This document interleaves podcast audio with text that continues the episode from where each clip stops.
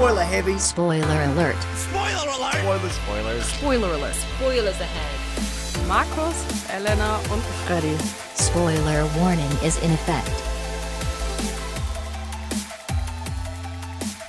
Willkommen zurück zu einer weiteren Folge Spoiler Alert. Neue Nummer- Folge Spoiler Alert. 54. Nummer 54. Äh, wieso bist du so irritiert, Elena? Weil es gerade so abgehackt war. War das das? Echt? Nein, ich habe gar nicht gehört. Ich höre mich nur so leise gerade selber. Kannst du mich mal Jetzt hörst du dich besser. Ja, ist doch schön. Ja, so ist das. schön. Äh, jetzt bin ich aus dem. Ja, äh, Spoiler. Alert, Folge 54.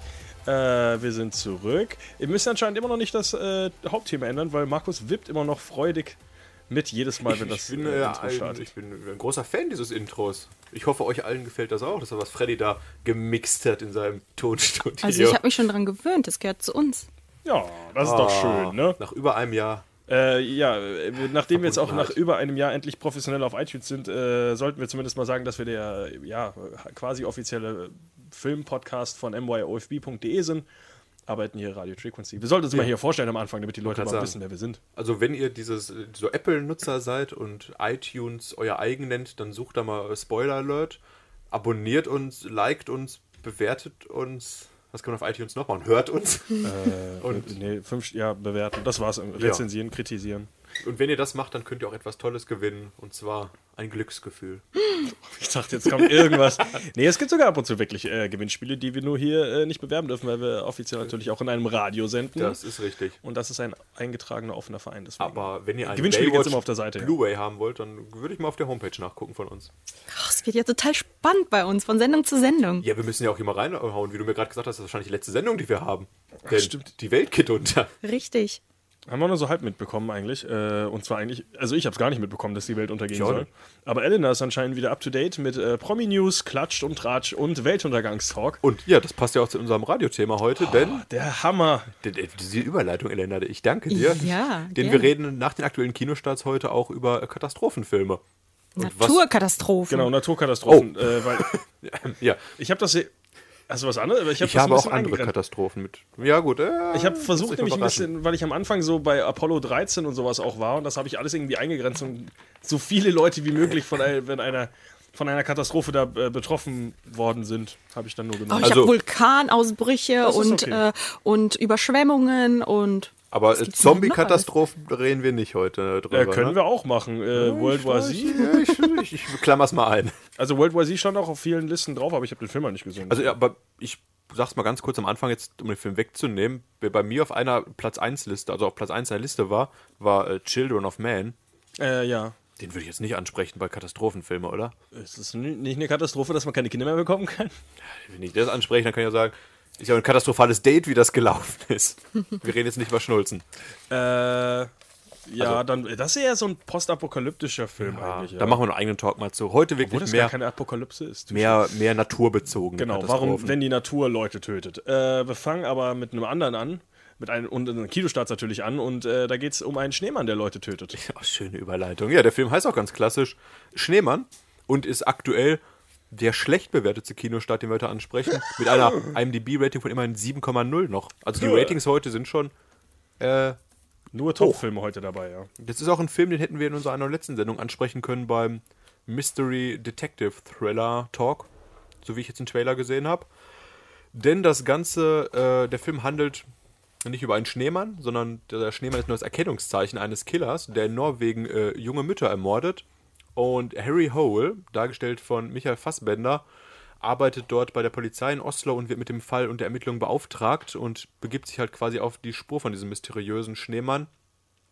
Und ja, das Ganze verspricht ein relativ spannender Detective-Thriller zu werden, würde ich mal vermuten. Ist ja auch allein schon, nur mit Michael Fassbender allein schon starker Cast, finde ich.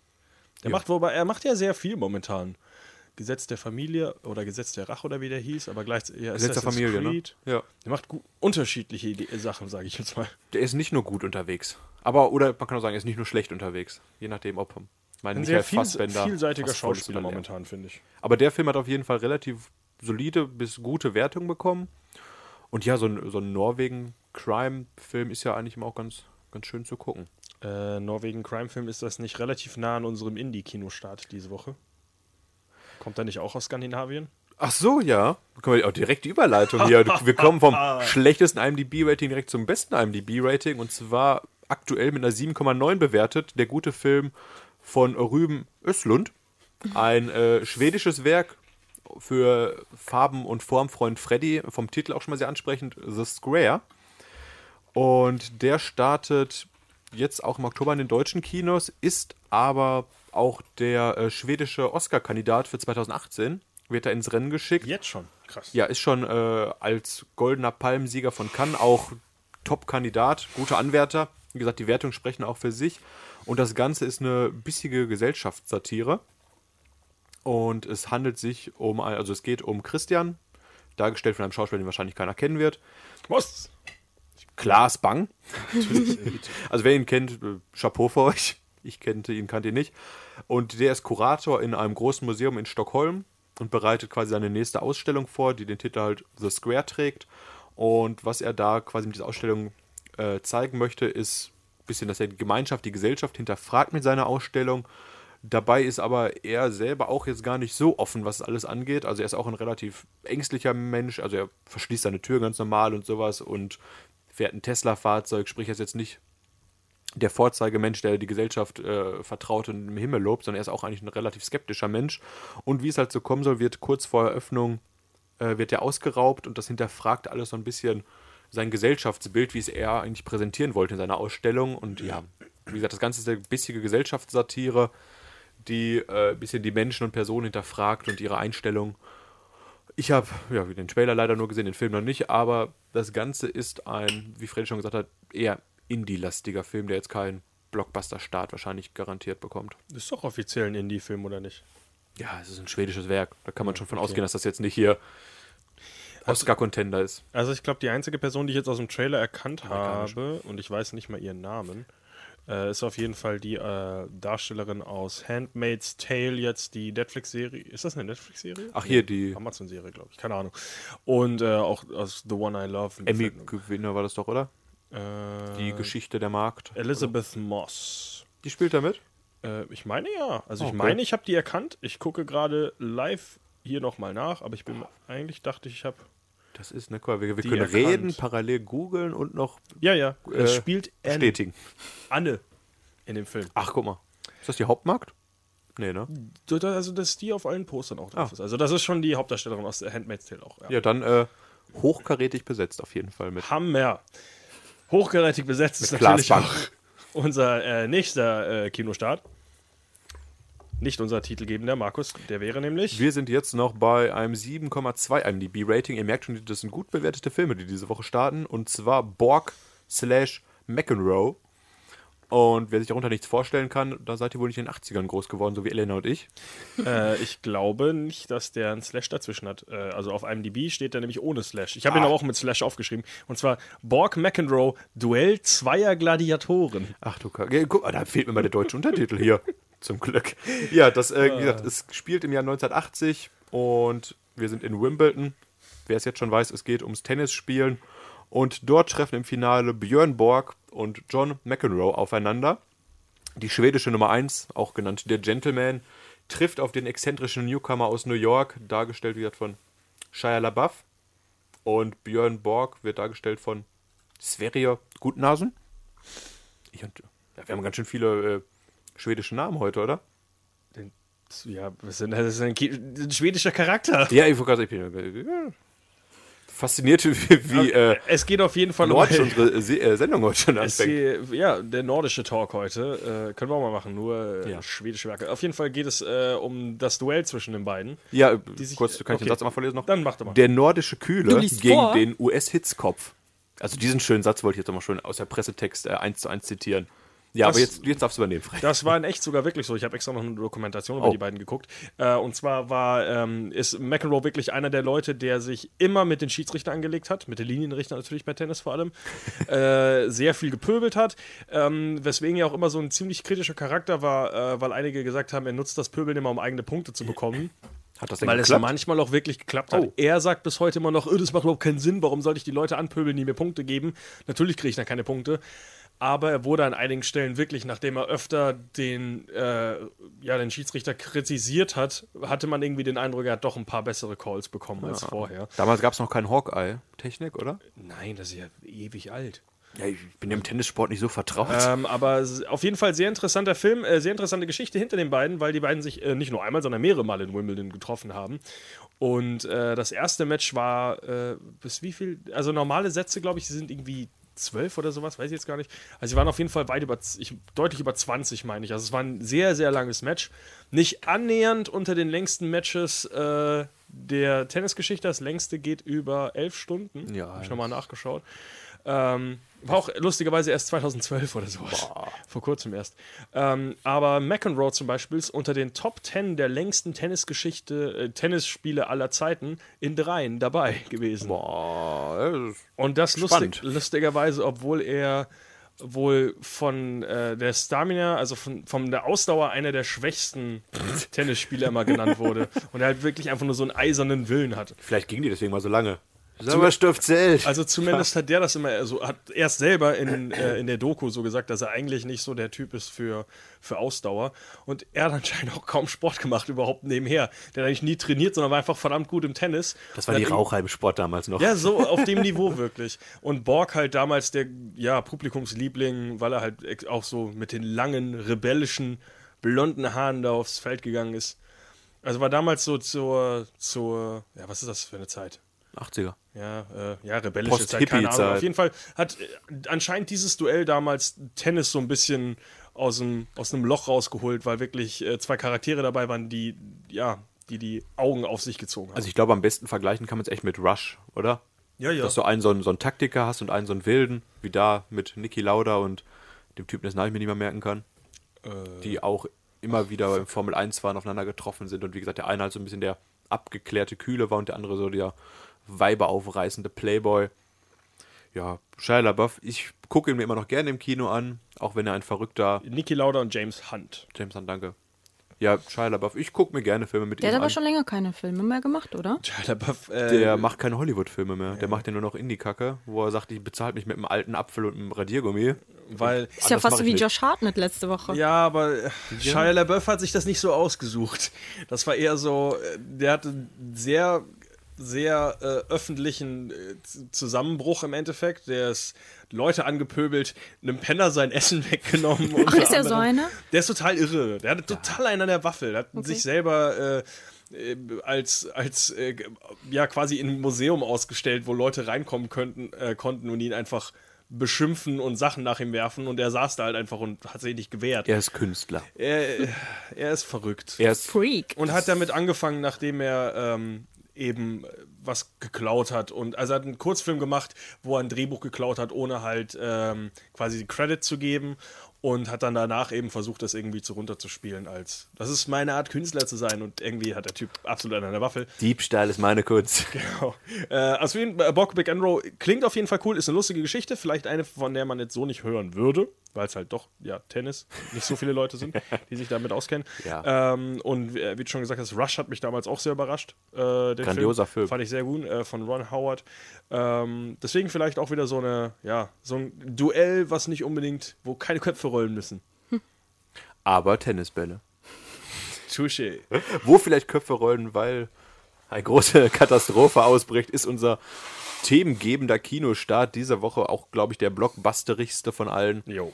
Und das ist ein Film, der ein, ja, mit dem schönen Namen Geostorm. Ich dachte, wir haben noch einen. Zwischen zwei Leben, The Mountain Between Us. Stand, Oder bin ich falsch informiert? Es stand in meiner Liste. Oh, ich glaube, der hat sich aber bewegt. Ich glaube, der läuft jetzt schon Später. immer. Ich guck mal kurz. Äh, Markus, red mal über Ja, Geostorm. genau. Ja, heißt der Geostorm. Äh, Geostorm. Geostorm, Geosturm. Ja. Und zwar, nachdem eine beispiellose Serie von Naturkatastrophen die Erde bedroht hat, ist es halt so, dass die Regierungschefs der Welt doch mal zusammenkommen, zusammenzuarbeiten und ein gemeinsames Netz von Satelliten schaffen, die das äh, Weltklima überwachen sollen und halt auch mal ein bisschen mehr Sicherheit für die Menschheit garantieren sollen. Doch dann kommt es leider zu der Katastrophe, dass genau dieses System, äh, das die Erde schützen sollte, äh, die Erde bedroht, ja, und ein weltweiter Geosturm bricht aus und droht die ganze Menschheit zu auszuradieren.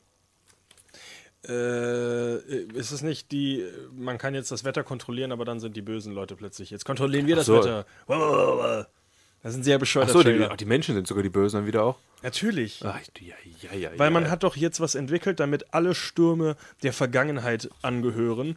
Und äh, dann wird die Kontrolle, gerät aber in die Hände von bösen Leuten und dann Ah, hier ist überall noch Stürme. schlimmer. Ah, ja, ist das schrecklich. Ich Die das Menschen sind doch immer für Naturkatastrophen zuständig. Ich muss sagen, das ist der, der Nicht immer. der Doch, wir machen doch unsere Welt kaputt. Nee, aber ich meine jetzt in unseren Filmen nicht immer, oder? Also ich habe auf jeden Fall ein paar Filme, wo jetzt der Mensch nicht so viel mit zu tun hatte. Ja, aber wenn das in dem Film so ist, klingt das schon unglaublich dämlich, finde ich. Muss ich leider gestehen. Ja, äh, Hauptrolle Gerald Butler, bekannt aus diversen Schnulzenfilmen oder halbwegs guten Filmen wie 300. Ich, äh, verbindest du Gerald Butler wirklich immer noch mit Schnulzfilmen? Ich Nur äh, dank unserem ehemaligen Mitbewohner Marius, der mir immer vorgeschwärmt hat von Gerald Butler in diese fand, PS, ich liebe PS, ich dich. liebe, ich weiß ja, nicht. Ja, PS, ich sowas. liebe dich. Ähm, ich verbinde ihn immer noch ja mit süß. schlechten Actionfilmen. also, Also Olympus has fallen, London Ja, has fallen, alle und fallen. Gamer. Den ganzen Kack. Ich Gesetz der Rache hat er doch. Ja, sowas sind Oh alles keine guten Filme. Nee, Mein- Gerald Butler ist auch eigentlich, ich weiß nicht, warum der so bekannt Ich ist. finde auch 300 zum Beispiel, habe ich damals geguckt, aber ich Den fand finde ich gut. Nicht mehr, ja, ich habe den nochmal geguckt, fand ihn nicht mehr so gut. Ich habe den vier, fünf, sechs Mal geguckt. Ich fand den immer gut. Rock'n'Roller, glaube ich, war noch. Äh, Den hab ich abgebrochen. Film auf jeden Fall. Warum? Den fand ich nicht gut. Äh, so, egal. Ja, äh, noch sonst dabei äh, Jim Sturgis, bekannt aus Cloud Atlas. Andy Ed- Garcia. Oh, Oh, äh, auch aus. Nee, ich glaube nicht, ist gar nicht ein Rock'n'Roller. Ich sag's Äh. nicht. Daniel Wu aus Man with the Iron Fist. Ja, gut, hier der einzige Bekannte, den man noch vielleicht nennen kann, Ed Harris. Ja. Den könnte man kennen. Der außerdem auch in Mother natürlich aktuell in den deutschen Kinos ist. Oscar-Kandidat halt auch. Boah. Ja, äh, und vielleicht ist der auch der Böse. Ed Harris könnte so ein Böser sein, der das Wetter kontrolliert. Der alte Wolkenbringer. Äh, was sagen deine Recherchen gerade über das Release-Datum von Zwischen zwei Bergen? Mountain Between Us. Zwischen zwei Leben. Was willst du? Was sagt deine Recherche? Dass Was er, willst erst, du? dass er erst im Dezember startet. genau, weil das sagt nämlich IMDb auch, während äh, Wikipedia weiterhin sagt, der startet nächste Woche. Ist mir egal. Ist ein Film mit Idris Elba, Kate Winslet. Wisst ihr, was. IMDb noch sagt? Dass äh, Geostorm aktuell eine 7,7er Wertung hat. Also, haben, was? Vier- Nein, 7,0 gerade, als ich drauf war. oh, mir dann ist es von gestern ganz schön runtergefallen.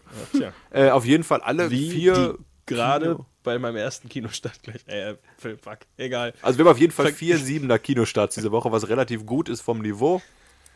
Ja, deswegen auch zu Katastrophenfilmen mit weniger Niveau. Genau, mal. absolut niveaulos. Und wie die Wertung von Geostorm fallen, fällt auch die Temperatur in meinem ersten Desasterfilm, den ich mir aufgeschrieben habe. Ist ja von Day Roland Emmerich. After Tomorrow.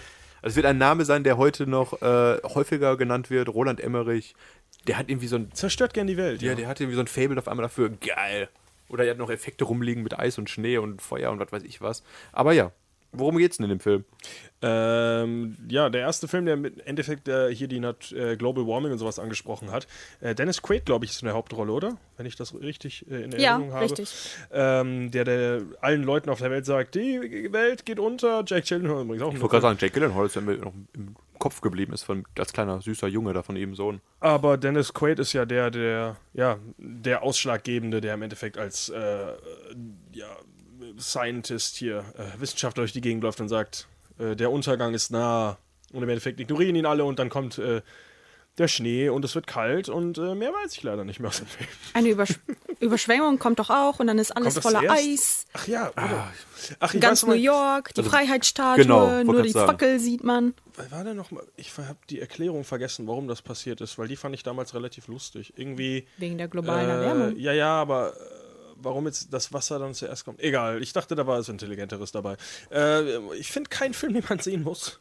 Also ich habe ihn damals geguckt, weil damals war Global Warming der Tod. Guck dir das einen Film an, wie du stirbst in drei Jahren. Da habe ich gesagt, oh nein! also was Roland Emmerich auch kann, ist ja auch schön mit Effekten und sowas spielen. Da sind halt die Dialoge, die die Charaktere halten, sind totaler Quatsch und banal und auch die Erklärung sind jetzt alles nicht die weltbewegenden Sachen, aber es ist halt ein cooles Action-Kino, wo man Popcorn essen kann und sieht sich halt schön diese äh, Schneestürme und die Eiszeit und Fluten und all so ein Quatsch an und denkt sich, das ist schon cool gemacht. Ist eigentlich wirklich so ein Film, den man, äh, den man nebenher guckt, oder? Ich habe ihn aktiv geguckt, aber ich würde Nee, jetzt mein, nicht äh, nochmal gucken nee, wollen. Nicht, nicht nebenher, das ist das falsche Wort. Ähm, äh, dass man, äh, den guckt man wirklich wegen den Effekten und eigentlich ist die Geschichte scheißegal. Ja, Also es ist eher wirklich so ein, ja, kann man angucken, aber Hirn ausschalten währenddessen. Und ja, wenn wir gerade beim, beim guten Roland sind, können wir eigentlich auch direkt fünf Jahre in die Zukunft springen, oder? Können wir, dann ist 2022. Was? Fünf Jahre in die Zukunft von Wenn wir jetzt sprechen. vom Dreh. Ach so. Schlechter Witz. Ah,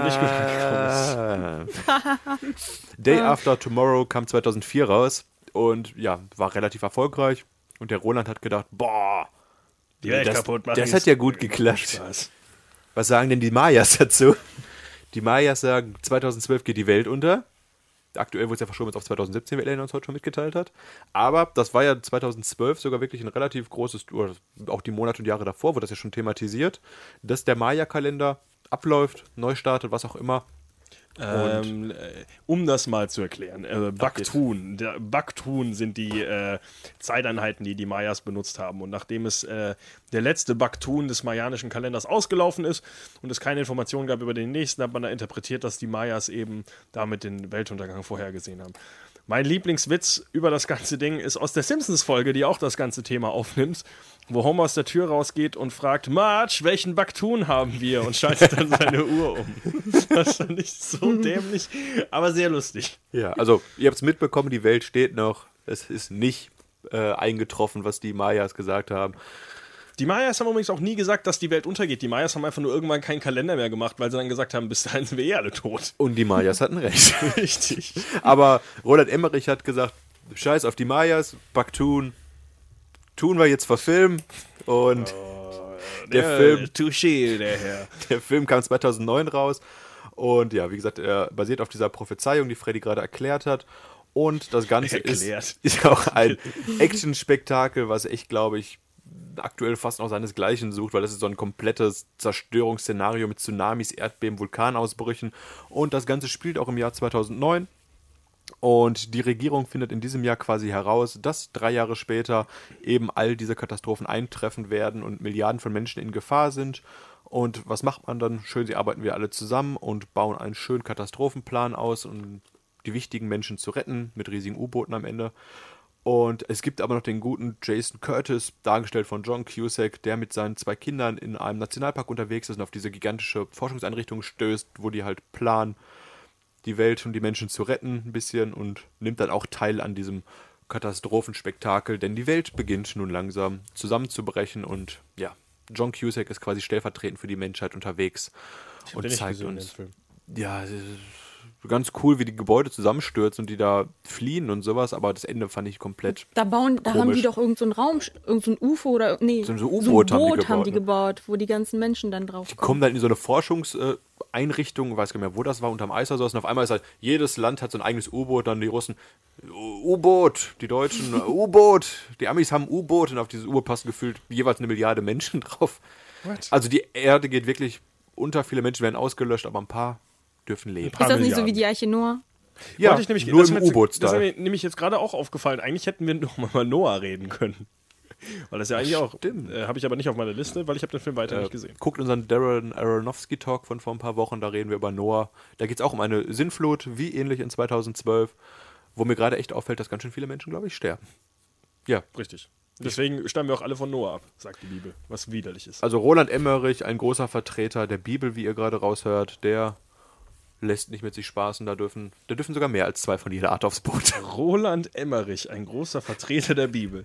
Dieses Zitat würde ich gerne auf den nächsten Roland Emmerich DVD sehen. Aber es ist, auch- ist auch immer schön, dass wir über Roland Emmerich sprechen, als äh, so ein großer filmschaffender Mann aus Deutschland noch aktiv war. Ich weiß gar nicht, was er Äh, heutzutage macht.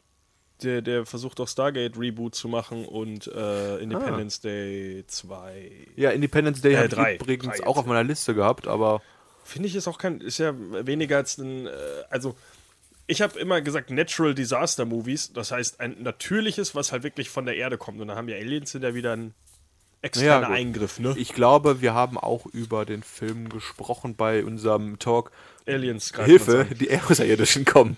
Also wenn ihr in unserer Playlist bei iTunes oder bei YouTube nochmal nach Aliens sucht, solltet ihr fündig werden und wenn ihr mehr über Ja, Independence. Day mit unserer erotischen Stimme hören wollt, schaltet da ein. Was hast du denn noch so Naturkatastrophenmäßiges, Elena oder Freddy? Elena zuerst. Ich habe eher ältere vier Filme, muss ich sagen, denn die habe ich auch im Fernseher muss, äh, eher verfolgt. Sowas wie zum Beispiel Volcano, Dante's Peak oder Twister. Das waren ja so. Wusstest What? du, wusstest Elena, du dass vorbereitet. Volcano und Dante's Peak beide im selben Jahr rausgekommen ja, sind? 1997. Finde ich immer noch sau witzig, dass du zwei Filme über den ausbrechenden Vulkan machst im selben Jahr. Der eine Film, äh, jetzt muss ich mal gucken, welcher mit wem. Da- Das war ja anscheinend vielleicht ein Thema in dem Jahr. Vielleicht Ja. sollte da ja wieder die Erde untergehen. Aber diesmal von Vulkanen. Vul, Vul, äh, ich weiß, Volcano habe ich gesehen, Dante's Peak habe ich nicht gesehen. Dante's Peak ist aber anscheinend der bessere Film. Von allem, was ich gelesen habe. Dante's Peak übrigens mit Linda Hamilton, bekannt natürlich aus äh, Terminator, und äh, Pierce Brosnan, während Volcano Tommy Lee Jones hat. Also äh, muss man sich natürlich aussuchen, wer von den beiden besser ist. Ich weiß, Tommy Lee Jones ist der Film, äh, also Volcano ist der Film, ähm, wo am Ende die Lava einfach durch die Straßen quasi fährt. Das fand ich relativ lustig als Kind, weil ich auch gesagt habe, das kann nur unrealistisch sein, wie das aufgelöst wird und dass es, ich glaube, die Feuerwehr kommt und macht das Wasser kalt. Und löscht das, den- und löscht den Vulkan. Löscht die Lava oder sowas. Weil, äh, Ich fand den Film sehr lustig. Aber wisst ihr, was die meisten Naturkatastrophenfilme gemein haben? Die Welt geht unter. Abgesehen davon. Tote Menschen, ne, keine Ahnung. Nein. Es sind tatsächlich meistens irgendwelche Familien, meistens der Vater mit seinem, mit seinem Sohn oder seiner Tochter oder wem auch immer, der äh, dann Touché. die Welt davor bewahrt. Naja, die Welt oder halt seine, Meistens. seine Die- Kinder, die größte seine Kinder Naturkatastrophe. Rettet. Also meistens warte er, also kann er nichts gegen das Ding machen. Also er rettet immer die Familie. Und ein paar andere Leute. Das Lustige ist, Twister fällt ja aber genau, was du erwähnt hast, Twister fällt ja genau aus diesem Ding eigentlich raus, weil da geht es ja nicht um eine Familie, sondern es geht ja nur um eine Truppe, die sagt, wir fahren jetzt äh, Tornados hinterher. Äh, Twister? Tornados? Äh, Hurricanes? Ne, Hurricane ist über Wasser, glaube ich, Tornados über ein Land. Tornados. Ist auf Genau. Land, ne? Ja. Also die fahren Tornados hinterher und wollen die erforschen. Das ist aber keine Familie, sondern es ist ein, das ehemalige Paar zwischen Bill Paxton und Helen Hunt. Und Bill Paxton kommt eigentlich nur vorbei und sagt, Helen Hunt, unterschreibt mal hier meine äh, Scheidungspapiere. Und sagt sie, äh, ja klar, mache ich. Und dann fährt sie weg. Und dann fährt er hinterher. Und dann jagen sie irgendwelche, äh, irgendwelche Tornados. Mein Highlight des Films, es wobei zwei Highlights, ich habe es nicht mal durch den ganzen Film geschafft, weil ich ihn so bescheuert finde. Aber direkt am Anfang war es schon. Erstens mal, äh, Helen Hunt äh, beschließt, äh, die, also Tornados zu jagen, nachdem ihr Vater von einem Tornado umgebracht wird. Weil ich dann erst interpretiert habe als Ich räche, ich räche dich, Vater. Ich fange alle Tornados dieser Welt ein für dich. Aber das viel Witzigere ist, ähm, der Vater stirbt, äh, weil sie, die hauen ab in den Bunker. Unten steht die Mutter mit dem Kind und der Vater hält oben die Tür fest und sagt, ich kann es nicht mehr halten, ich kann es nicht mehr halten. Und dann reißt die Tür weg und der Mann fliegt weg. Aber die Frau und das Kind stehen immer noch unten im Keller. Wieso hat er sich nicht auch da unten in den Keller hingestellt, wo die beiden sind, die von dem Wind irgendwie nicht beeinflusst Vielleicht war ihm diese Tür sehr, sehr wichtig. also irgendwie war sehr bescheuert. Aber was ich noch viel lustiger finde, Oh. äh, der Grund, warum ja Bill Paxton und Helen Hunt zusammen sind, weil die ja früher schon Tornados gejagt haben und sich dann irgendwann getrennt haben, weil Tornadojagen vielleicht eine Beziehung auseinanderbricht. Äh, ich weiß es auch nicht. Auf jeden Fall äh, ist ja seine große Idee mal gewesen, About Dorothy. Und Dorothy ist eine ähm, ist so eine Kapsel, die ist voll mit kleinen Sensoren und die analysieren ja dann diesen, diesen äh, Tornado aufs kleinste Teil. Und dann können sie Tornados besser vorhersehen und erklärt ja noch, das ist alles nur für die Wissenschaft, damit wir Leute retten können, damit wir äh, zusammen halt helfen können, damit weniger Leute sterben, damit weniger äh, Zerstörung und sowas. Und dann trifft er drei Minuten später seinen großen Gegner in dem Film, den es natürlich auch gibt, der im Endeffekt dieselbe Maschine gebaut hat wie Oh. er die ja auch nur dafür da ist, Leute zu retten. Er, oh, du Hurensohn, ich bring dich um. und dann war so, ich dachte, es geht darum, Leute zu retten, aber nein, seine Idee ist ihm doch wichtiger und dann greift er einfach ohne Grund so einen Typ auf der Straße an und haut ihm auf die Fresse. Also, vielleicht hat er die Idee geklaut. Aber selbst dann ist es doch eine Idee. Er hat die Idee geklaut, ja, aber es geht ja trotzdem um das Wohl der Menschheit und nicht darum, dass alle sagen, boah, Bill Paxton, du hast uns gerettet. Aber das ist so ein Oh. arroganter Pisser, dass er halt nicht einsieht, dass jemand anders auch ein Gerät erschaffen hat, was Leuten das Leben retten kann. Und das finde ich so lustig. Ja, der Film klingt interessant. Ich fand den Film echt cool. Komm wieder runter Sorry. Vom Tornado. Komm, von deinem. Tornado-Trip. Äh, es fliegt übrigens auch eine Kuh durch die Gegend. Äh, das war der Das große. Vermarktungstrick. Ähm, und äh, neben dem leider mittlerweile verstorbenen äh, äh, Bill Bill Paxton auch äh, der mittlerweile auch verstorbene Philip Seymour Hoffman übrigens in dem Film. In einer sehr hintigen Oh. Rolle. Mit langen Haaren und halb gewaschen. sehr witzig. Also so habe ich. Also s- Philip Seymour Hoffman sieht man selten so unseriös und flachsig. Ach, schön. Aber guter Schauspieler waren beide. Ja, ja. Waren sie beide. So, jetzt zurück vom Sturm zum Vulkano, Elena. Wolltest du noch was zu, zum Nee, hatten wir Vulkan? schon drüber gesprochen. Ich Ja, das so äh, fand das sehr ausführlich. Ja, apropos anderer Vulkan. Da gab es ja noch äh, 2014 erst einen Vulkanausbruch im Kino. What? Pompeii. Ach ja, stimmt. War ja- ja. eine der größten Vulkan-Naturkatastrophen aller Zeit. Und zwar spielte das Ganze im Jahr 79 nach Christi Geburt, damit wir hier auch schön im biblischen Kalender richtig sind. Und Welches ja, Backton war das? das äh, dritt. ja. äh, das Ganze spielt natürlich immer, wie gesagt, im Römischen Reich, wo Brot und Spiele auf der Tagesordnung stehen. Und der Sklave Milo, dargestellt von Kit Harrington, bekannt aus der HBO-Serie Game of Thrones als John Schnee, kämpft dort als Gladiator um sein Leben. So. Und ja, wie es halt so ist als Gladiator, verliebt er sich natürlich in die wohlhabende Cassie, dargestellt von Emily Browning. Brown, ja, genau. Dargest ja, hier bekannt aus Lemony Snickets oder Sucker Punch. Aber wie soll ein armer Gladiator mit einer wohlhabenden Frau äh, konkurrieren können? Wenn auch noch der einflussreiche und skrupellose Senator Corvus, dargestellt von äh, Keith Sutherland, da Ich find's toll, wie Markus immer alle, äh, alle äh, Zusammenfassungen jedes Films aber so gut auswendig gelernt hat. Ich habe mich halt gut vorbereitet. Hauptdarsteller aus der Serie 24, ja, der hat nämlich auch ein Auge auf die schöne Cassie geworfen. Ist der nicht voll alt?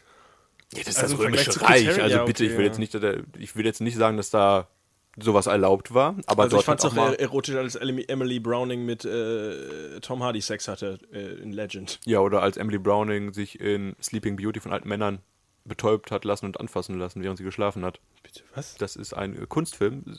Google mal nach, Sleeping Beauty. Äh, Ich arbeite dran. für alle, die Emily Browning nackt sehen wollen, das ist euer Film der Wahl. Auf jeden Fall zurück zu Pompeii, wo es halt Beste, beste Abschweifenskommentar äh, seit langem. Äh, auf jeden Fall, ja, diese Liebesbeziehung oder dieses Liebesdreieck, möchte ich es ja gleich nennen, steht unter einem schlechten Stern oder anders gesagt unter einem schlechten Vulkan, denn der Vesuv Nähe, in der Nähe dieses römischen Reiches droht auszubrechen und der droht nicht nur auszubrechen, er bricht auch aus. Und während die äh, heißen Lavaflüsse sich der Stadt nähern und das gespuckte heiße Gestein zu Boden fällt, muss die Liebe dieser Person quasi einen anderen Kampf bewältigen. War das ein bisschen zu, Nein. zu dekadent aufgetragen? Das war sehr äh, bildlich gesprochen vor allem. Also jeder hat jetzt auf jeden Fall, kann sich genau vorstellen, wie dieser Film abgelaufen ist. Ich glaube, der Film hat bei uns auf äh, manche ein bisschen eine 6 von 10 bekommen. Oh. Wie ihr rausgehört habt, ich habe ihn noch nicht gesehen. Äh, warst du schon mal in Pompeji? Oder warst du schon mal in Pompeji? Nein. Beide nicht? Nein, Du warst schon mal da? Sehr schöne Stadt, ja. Äh, also sehr. Ich dachte, die Äh, Stadt gibt es nicht mehr.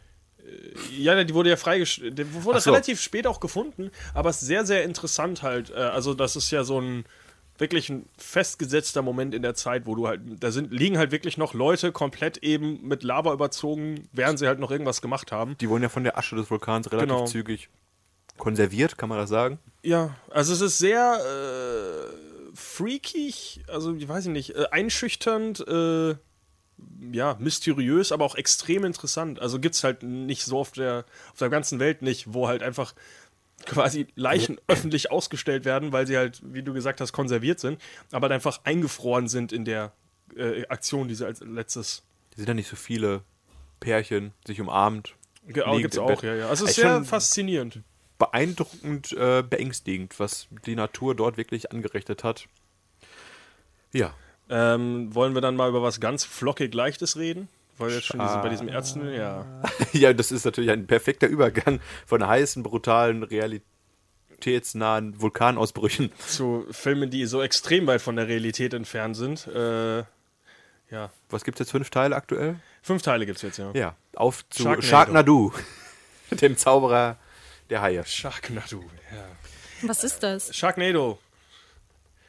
Sharknado? Sagt Oh? Elena wird Nein. jetzt gleich große Augen Oh. machen, wenn sie nach Sharknado sucht. Ein, ist das Asylum? Trash-Filmreihe. Tra das ein Horrorfilm? Ist, ist es, na, ihr, pff, äh, äh, äh. Nein, Ist es ein Horrorfilm? es ist Nein. Trash. Es ja, ist es ist ein, ein Trash-Action-Film. das Ähm, Aushängeschild des Trash-Genres aktuell, muss man sagen. Wer, wer genug von Mega Octopus vs. Giant Megahawk geguckt hat oder sowas, der... also Mega Shark vs. Giant Octopus, finde ich, war ein, kein schlechter Film. Doch, Dann erzählt mir doch mal, warum das zu Ähm, unserem Thema passt. äh, weil es ja auch eine, eine natürliche äh, Katastrophe ist, in der ein Tornado, nee, ein Hurricane in dem Fall jetzt, glaube ich, äh, Haie erfasst und in die Stadt bringt. Ähm, das Ding ist ehrlich gesagt, wenn dieser Film ein bisschen. Okay, das Problem ist auf der einen Seite, wenn der Film mehr Budget hätte, wäre es vielleicht ein bisschen interessanter. äh, auf der anderen. Seite, Er lebt von der Film ist Budget. immer, schl- die schl Filme sind schlechter geworden mit steigendem Budget, muss ich sagen. Also wir haben die ersten drei geguckt. Ich glaube, du hast auch noch nicht alleine weitergeguckt, oder? Nein. Also wir das. Ding ist halt, äh, also d- die haben ja alle so ziemlich dieselbe Geschichte. Der erste, das Traurige ist, der erste ist im Vergleich zu allen anderen noch der, Der lustigste, der mit der interessantesten Geschichte. Also da geht es ja wirklich darum, dass äh, eine Stadt in Kalifornien, glaube ich, ist es, ähm, erstmal äh, ja, wird halt Wasser, äh, gibt es halt einfach eine extreme Überschwemmung, äh, Tsunami quasi, und der bringt halt einfach, äh, setzt die, die ganze Stadt unter Wasser. Und äh, der zweite Twist ist dann aber, dass ein Hurricane dann auch noch die Haie, äh, also es schwimmen schon Haie die ganze Zeit durch diese Stadt eben durch, aber irgendwann greift dann nämlich auch noch ein, ein Hurricane Haie aus dem Ozean und bringt sie dann auch noch an Land.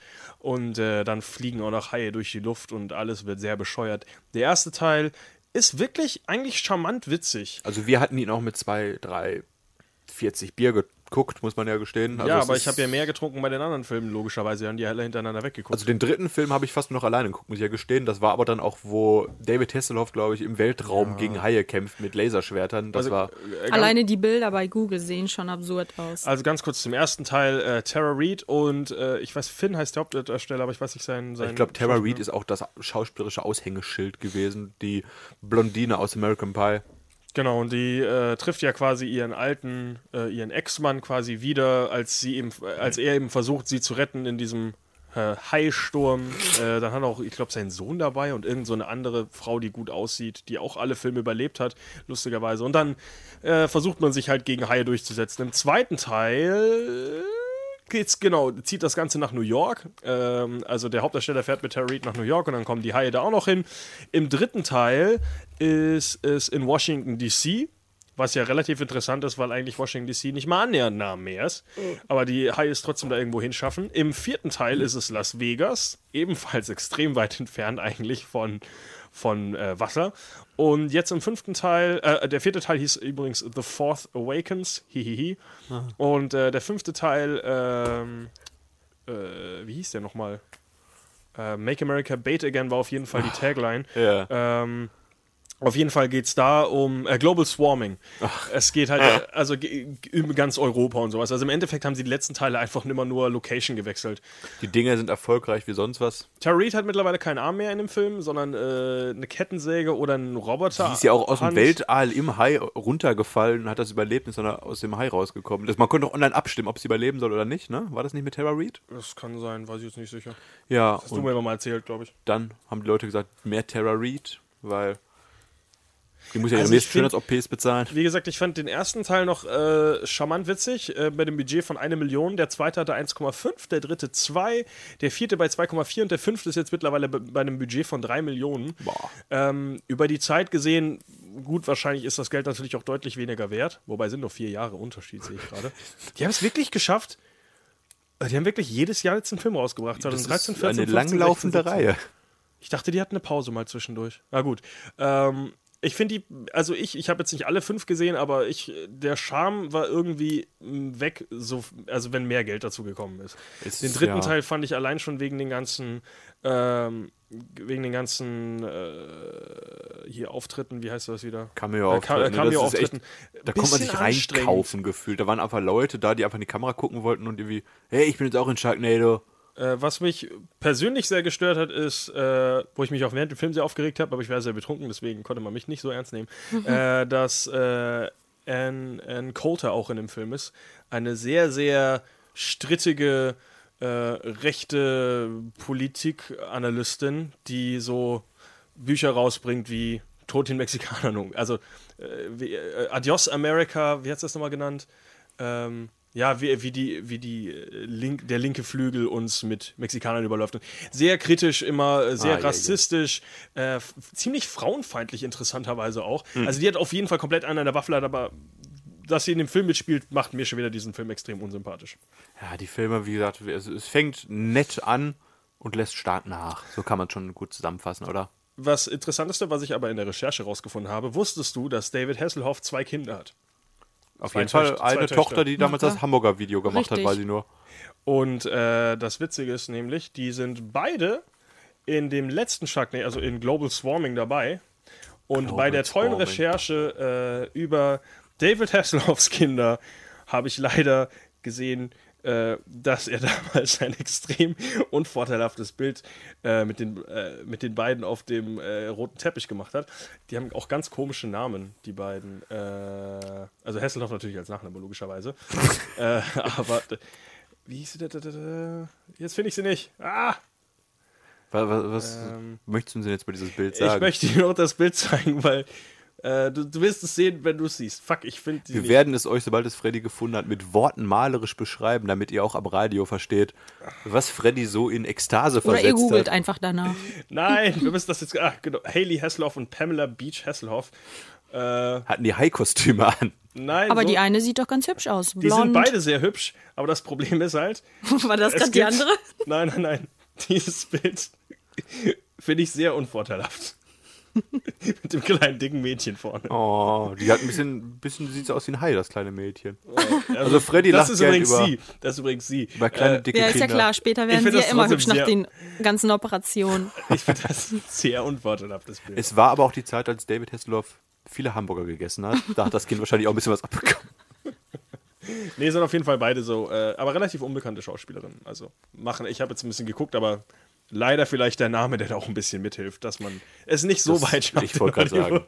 Hasselhoff, heute immer noch bekannt als Zerstörer der Berliner Mauer. Wobei er, er hat eine, äh, er hat doch jetzt wieder einen neuen Film hier, Killing Hasselhoff.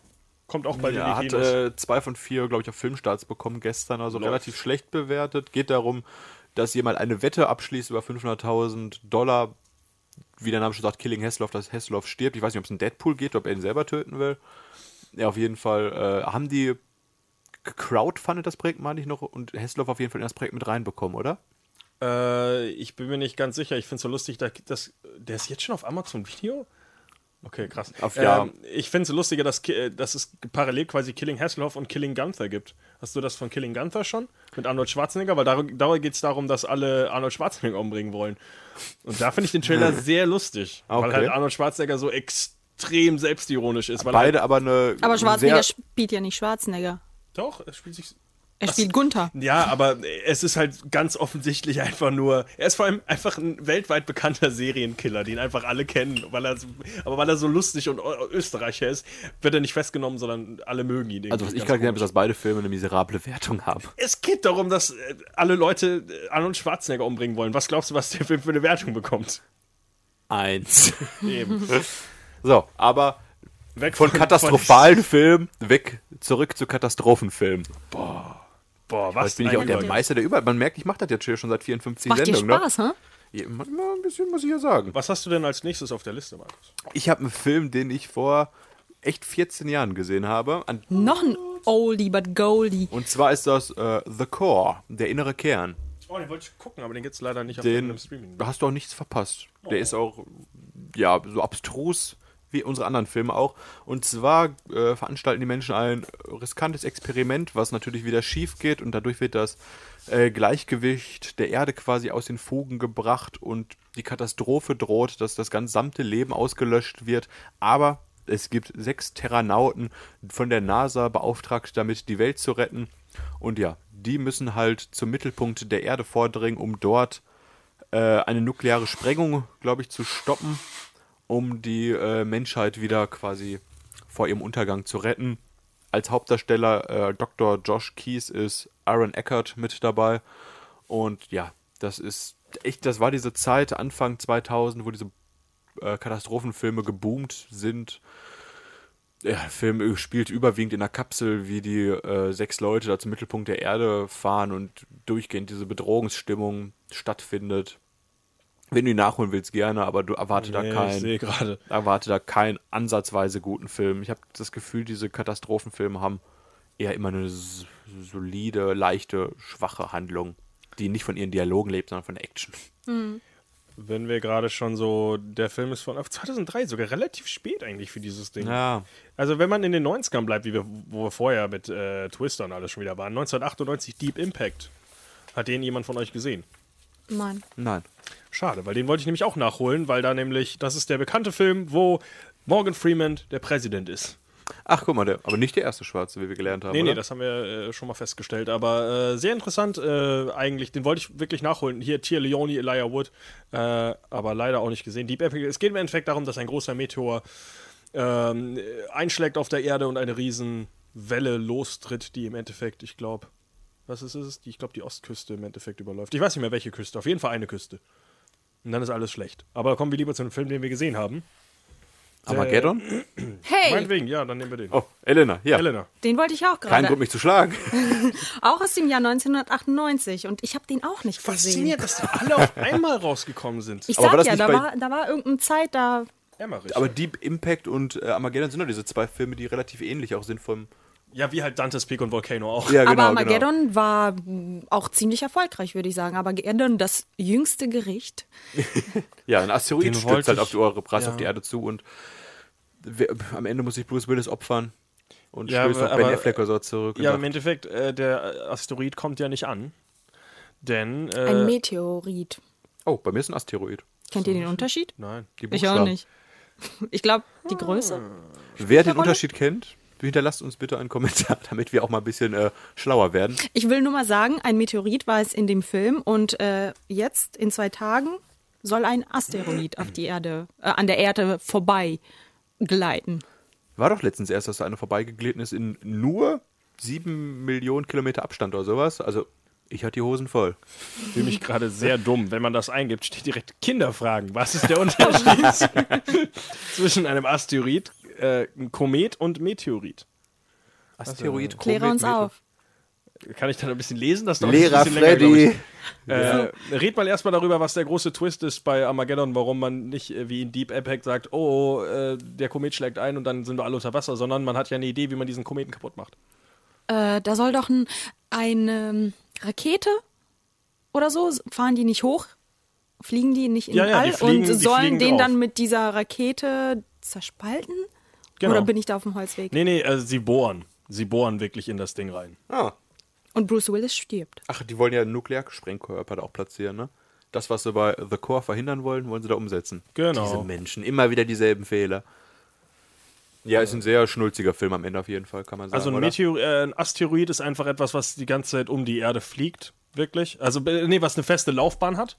Äh, ein Meteor ist quasi so ein, äh, ja, ein, warte mal, ich habe keinen Unterschied zwischen Komet und Meteor gefunden. Lange Geschichte. Ist das Asteroid nicht hat auch eine ein feste Laufbahn. Splitter, eine Absplitterung von einem? Sind aber beide irgendwie, deswegen. Achso. Ich betone Kometen werden nochmal, auch Schweifsterne genannt. Unterhaltung und Wissen bei uns. Jetzt abonnieren. Michael, Michael Bay übrigens, der, der, äh, das Genie hinter Armageddon, äh, mit dem lustigen Gespräch äh, mit Ben Affleck am äh, Set, als Ben Affleck gesagt hat, irgendwie macht das doch keinen Sinn, dass man, äh, dass man, was sind sie denn hier, äh, Öldriller da irgendwie als Astronauten ausbildet, damit die dann auf diesen Kometen fliegen und bohren können. Und Ben Affleck hat halt am Set gesagt, macht es nicht viel mehr Sinn, dass man Astronauten das Drillen beibringt, weil es deutlich einfacher ist. Ja. Und äh, Zitat Michael Bay, shut up. das ist eine sehr lustige Geschichte. Das, Das klingt nach Michael Bay, muss ich leider das sagen. Hat sogar, das hat sogar auf äh, das Armageddon ähm, Audiokommentar geschafft, wo Ben Affleck selber dann die Geschichte nochmal erzählt. Oh Mann, oh Mann, oh Mann. Ja, aber es ist so. Ich sage ja, diese Filme leben nicht von ihrer Handlung, von ihrem Tiefsinn, sondern von Action und Emotion. Richtig. Äh, Action und Emotionen. Äh, auch ein anderer Film, den ich, glaube ich, alleine hier gesehen habe. Äh, und ich bin noch nicht stolz drauf und ich habe es auch nicht bis zum Ende des Films geschafft. San Andreas.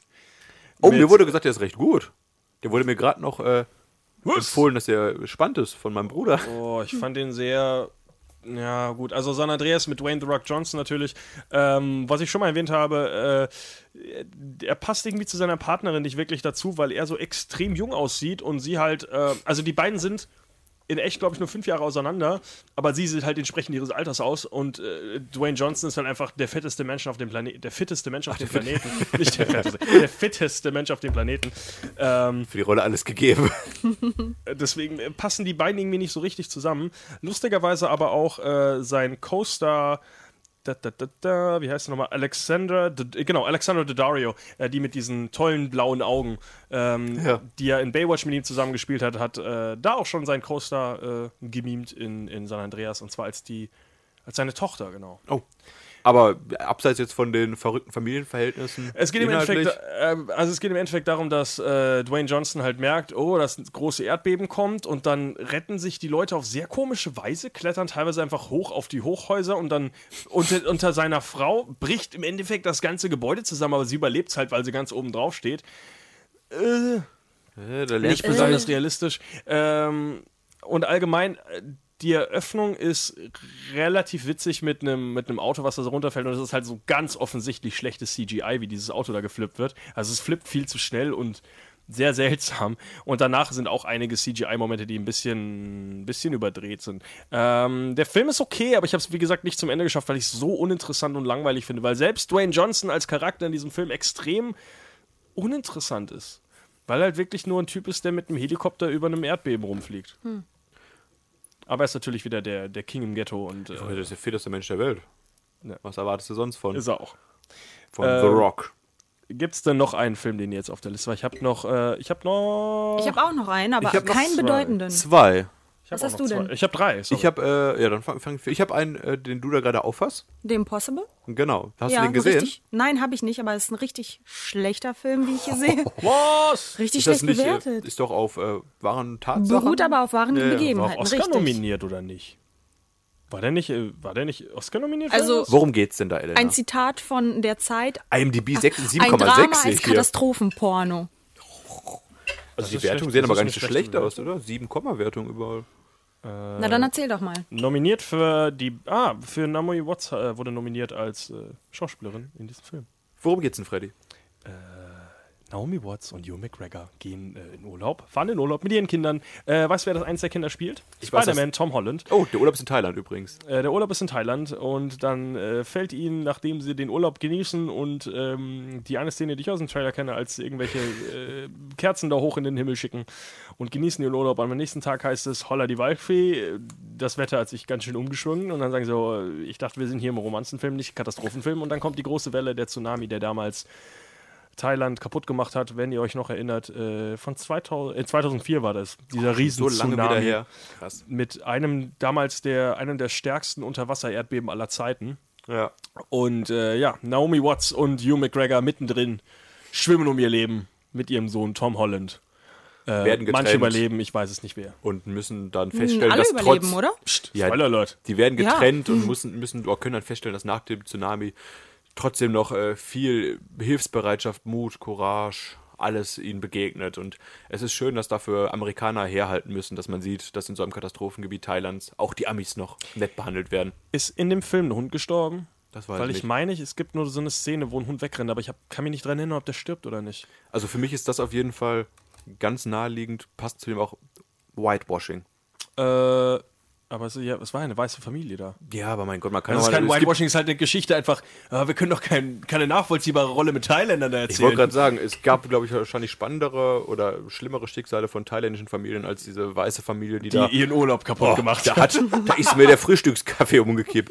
Aber was ich die Das ganze Zeit echt, echt, dachte, hab ich nur nachgedacht, stimmt, aber das ist echt ein bisschen Ich hab- habe den Film nicht gesehen, aber was ich die ganze Zeit dachte, ist, dass die gar keine Familie sind und dass seine Frau stirbt und ihr Mann und dass die quasi zwei unterschiedliche Familien sind, die dann im Endeffekt äh, Und sich nach dem Ende- Film zusammenkommen. Ach, das finde ich aber immer die Denn das war nämlich auch eine wahre Geschichte. Das gab es auch Urlaub. in den Medien ja früher. gut, ich habe eine neue Frau kennengelernt.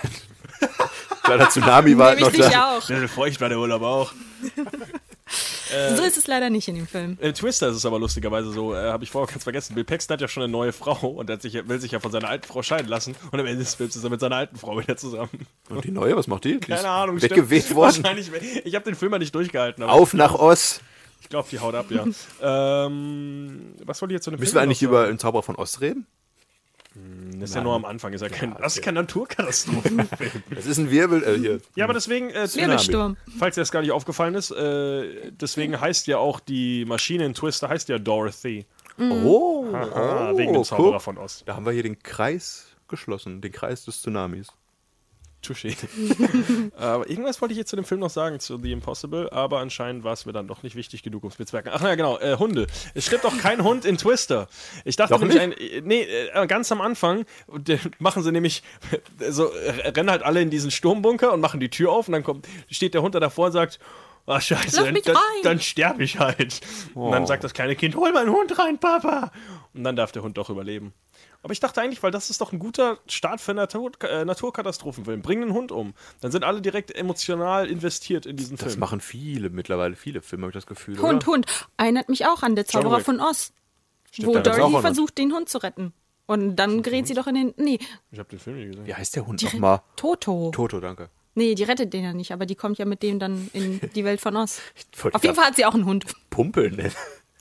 Äh, Pumpel der Hund.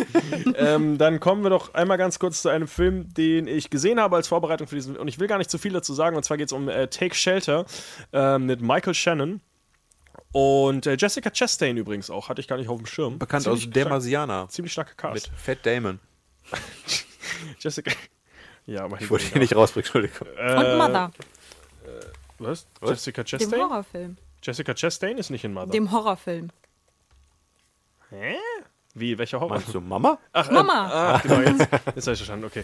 Ähm, was wollte ich jetzt sagen? Ah, genau, Take Shelter habe ich äh, als Vorbereitung für diesen äh, Talk geguckt und ich möchte gar nicht so viel spoilern über den Film. Der Film ist sehr gut, aber es ist kein Naturkatastrophenfilm. ähm, er ist äh, relativ komisch vermarktet, muss ich sagen.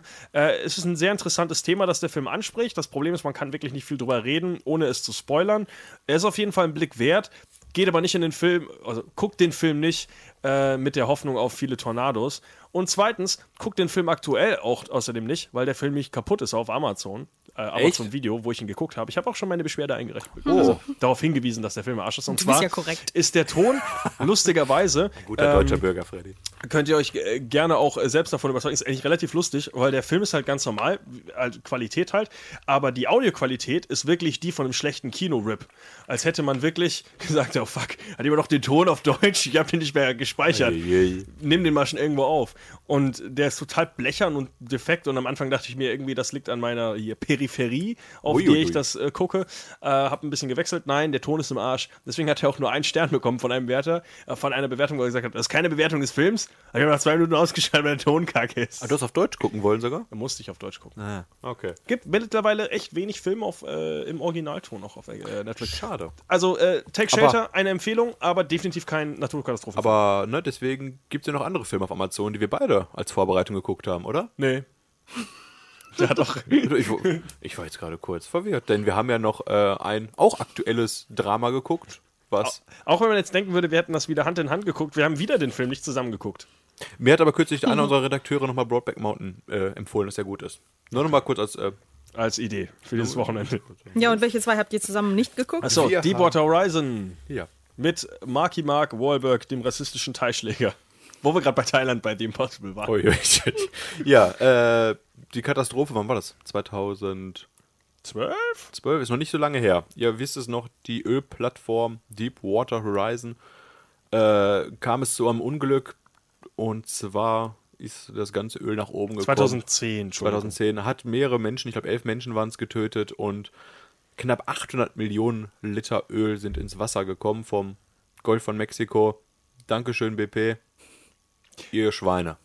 Äh, sehr interessanter Film. Also das Einzige, was mich an dem Film gestört hat, ist Mark Wahlberg, weil ich mag ihn einfach nicht und ich finde ihn extrem unsympathisch in der Hauptrolle, äh, weil er halt wirklich nur wieder diesen buffen Ja. Typ spielt, den jeder mag und der jedem einfach nur, äh, also die, die, Das typische, was Elena-Konzept auch was angesprochen wurde, äh, Familienvater, man sieht am Anfang ihn und seine Frau und dann geht er halt auf diese Bohrinsel und dann merkt man schon, Mit der, sind mit der schlecht, alle nicht. mit äh, dieser schlechtesten Form von Foreshadowing, die ich je in einem Film gesehen habe, wo er sein Kind versucht, an einer Cola-Dose zu erklären, wie eine Ölplattform funktioniert und Ach, Juche, das Ding funktioniert nicht und explodiert. Und das ist ein wahnsinniger Vorschau, weil das ja später auch passiert. Und da dachte ich mir, boah, wie heißt der Typ nochmal? Äh, ähm, äh, Matt Peter Berg. Das ist ja Regisseur. heftiges Foreshadowing, was du hier eingebaut hast Ja. in deinen Film. Du dummer Penner. Das ist für Leute, glaube ich, es gibt, ich muss sagen, der Film hat relativ komplexe Szenen, aber auch wo über Öltransport gesprochen Mhm. wird, wo ich gedacht habe, muss ich jetzt verstehen, was da passiert? Fand ich aber interessant. Also ich fand's Interessant, ja, aber vieles wird mir zu wenig erklärt. Äh, also ich fand's. insgesamt schon eigentlich doch unterhaltsam. Wie gesagt, das einzige, der Schauspieler ist einfach nicht mein Ding. Aber ansonsten fand ich den Film schon doch sehr interessant. Der Film war auch ganz gut gemacht. Und auch hier mit äh, Kurt Russell als Oh, Kurt Russell war mein Mr. Jimmy. auch. Komplett sympathischer Typ, der auch immer wieder sich gegen die äh, BP-Ölkonzern Assis stellt und sagt, nein, wir müssen mehr Tests machen, das ist nicht sicher. Aber Leute, jetzt gehe ich mal kurz 20 Minuten duschen. Macht mir keinen Unsinn. ja, er ist in der Dusche und das ganze Ding fackelt ab und explodiert. Da habe ich auch Und gedacht, leider hat er- oh, ich hört doch auf Mr. Jimmy. Ich dachte auch eigentlich, dass Kurt Russell für den Rest des Films dann nackt durch die Gegend läuft. Aber leider nein.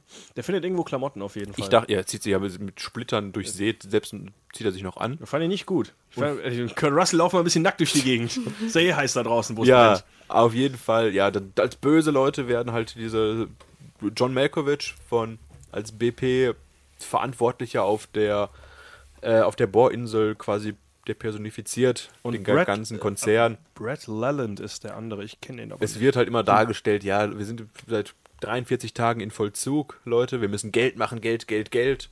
Sicherheit ist jetzt nicht so unser Ding.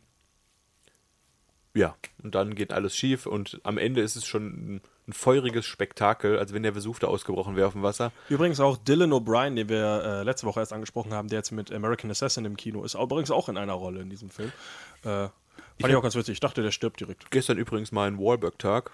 Ich habe ja erst Saw 3 geguckt. Ja. Da spielt Donny Wahlberg die Ja. Hauptrolle. Und dann habe ich Deepwater Horizon geguckt mit Mark Wahlberg und habe gedacht, ja, lustige Familie. Ich find halt, Kacke also- Donny Wahlberg als Schauspieler ist. Ich, wie gesagt, ich finde halt Mark Wahlberg einfach in der Rolle extrem uninteressant, weil er ist halt wirklich, er hat eigentlich keine Charakterzüge, außer dass er, rettet gerne halt. Augen, äh, hier äh, so ein Augenkontakt-Battle mit seiner Frau macht über eine Skype-Konferenz, die überhaupt nicht läuft, wo er die Augen wahrscheinlich halb gar nicht erkannt hat. Ja, ja, auf jeden Fall, was ich gar nicht mir so gedacht hätte, das wäre ein bisschen wieder wie äh, Boston, also Patriots Day, dass seine, äh, sein Charakter gar nicht real ist. Aber es kommen ja am Ende dann doch noch die Realaufnahmen, sprich, ich, wahrscheinlich nicht alles echt passiert, was Ja. die da, was die machen, ist schon sehr dramatisiert für Hollywood, aber es waren immerhin äh, echte Personen, die da porträtiert wurden, die nicht ansatzweise ähnlich aussahen, wie ihre original Kurt Russell texanischen fand ich Leute. ein bisschen, Kurt Russell war ein bisschen näher dran, also näher als Mark Wahlberg, weil das halt kein Schrank war, der Ich wollte gerade sagen, das waren ja, eher normaler, tex texanische Leute. glaub ich, ne? Mensch. Ja, elf Leute sind, äh, wie gesagt, gestorben bei dieser Katastrophe. Elf. Elf. Ich fand das Ende übrigens Und auch. vier also, Trilliarden Tiere, glaube ich, ne? man, äh, also viel, also ach, das, die eine Szene mit dem Vogel fand ich zum Beispiel sehr cool. Also wo Ja. ein, äh, ja, ein Öl, ölüberzogener Vogel äh, bei dem einen Flugzeug einfach, äh, Flugzeug? Äh, Schiff, Schiff, äh, in die Kabine oben reinkommt und der kommt halt nicht weg. Also ich Das hoffe, mir haben, aber- da haben sie keinen echten Vogel wahrscheinlich benutzt. Dann war es, es ist richtig cool animiert, also der Vogel, wie er sich dann da versucht freizukämpfen, aber halt so klebrige Flügel hat und nicht weg kann.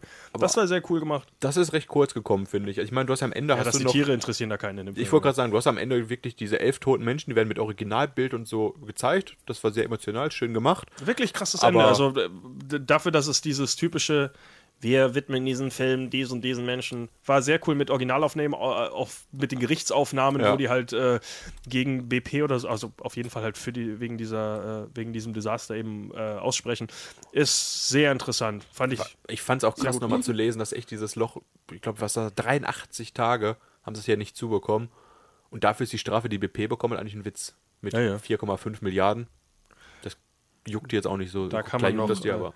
Länger drüber Bitter, bitter, diskutieren, bitter. wie abgefuckt das alles ist. Äh, ich fand aber auch die, ein, die einzige Szene, wo ich Mark Wahlberg wirklich anspreche, also äh, vom Charakter her ansprechen fand, ist wirklich die letzte, wo er einfach Wo zusammenbricht. kommt, ne? Wo er zusammenbricht vor der Familie, wo er das erste Mal Schwäche zeigt. Und das ist halt für mich, ein Charakter kann doch auch Schwäche zeigen, auch wenn er aussieht wie Mark Wahlberg und doppelt so breit ist wie ein normaler äh, lebender Mensch. Ähm, und dass er halt die ganze Zeit nur dieser über-Badass ist und sagt, was, hier Feuer überall, dann gehen wir noch weiter nach oben. Das war, ja, das war halt schon ein bisschen heroisch dargestellt. Das, ja, aber wie gesagt, am Ende, finde ich, hat er mich dann doch gepackt, hat er gesagt, doch, Marky Mark, wenn du mal ein bisschen mehr so schauspielern könntest oder Peter Burke nicht immer sagt, Mark, rette alle Menschen. Das ist auf jeden Fall unser New Kid on the Block. Äh, Deepwater Horizon auf jeden Fall trotzdem Blick wert, äh, auch natürlich vor allem wegen Ja. äh, realen Hintergrund. Ne? Aktuell bei Amazon Prime umsonst. Klickt euch ein.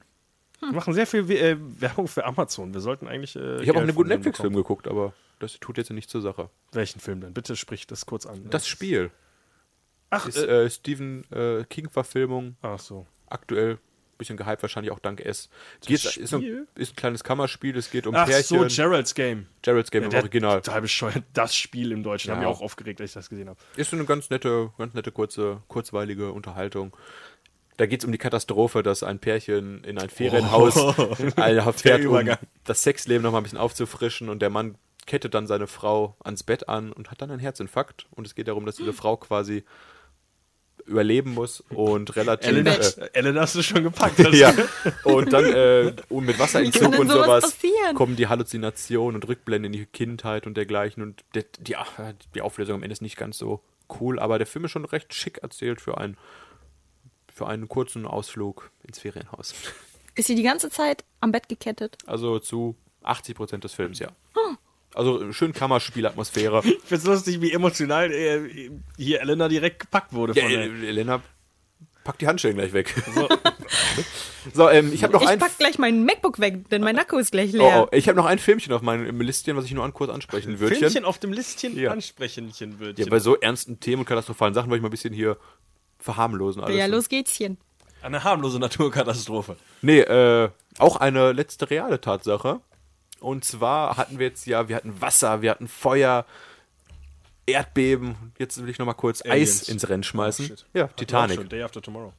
Titanic? Ja, Titanic. Siehst du das als Naturkatastrophe? ist für mich so ein Eisberg, Ja, der gerammt wird. Ich sage, ich habe es jetzt auch als letztes. Ich habe auch äh, zu dem einzigen Film, zu dem ich mir keine Notizen aufgeschrieben habe. Ich wollte es auch nur kurz ansprechen. Aber wie Titanic. interessant, dass du den dazu zählst.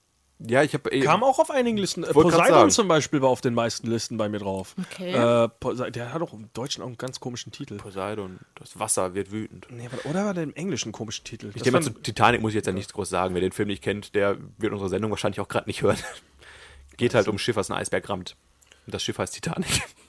Ist der zweit erfolgreichste finanzielle Film aller Zeiten von James Cameron. Leonardo DiCaprio und Kate Winslet machen ein bisschen rum auf einem Schiff. Das Schiff geht unter. Einer überlebt. Ich verrate nicht, wer es ist. Ja, aber ist Kate Winslet ist ganz Übrigens schön auch mit, äh, egoistisch. mit äh, wie heißt er wieder? Oh, das war's. Elena ist raus. Ihr MacBook hat mit sich mit äh, ausgeschaltet. Bill Paxton. auch Bill Paxton in Titanic. Mhm. Also heute in unserem Bill Paxton Talk habt ihr viele Katastrophenfilme gehört. Wisst ihr, wenn die Welt untergeht, wer als einziges überleben wird? Nicht Bill Paxton. Oh, ja, ja, ja, ja. Der Mann ist leider letztes Jahr verstorben, der wird zwar böse. Wie einige andere. Aber Bärtierchen, Bärtierchen sind die einzigen Lebewesen, die überleben werden. das kleine Bären? Was? Nein, das sind so kleine, Kakerlakenmäßig? nee, so kleine Bakterien Tierchen. Oh, oder so. Nahezu Bakterien. Auch Wasserbären genannt. so? Ja, Also, Also wie der Bär und ein Tierchen. ja. Ja, ja. Äh, sind kleine. Was ist das denn? Ist ja ekelhaft. Ein Ja. Häutungstier. Ein Hoch auf die. Bärtierchen.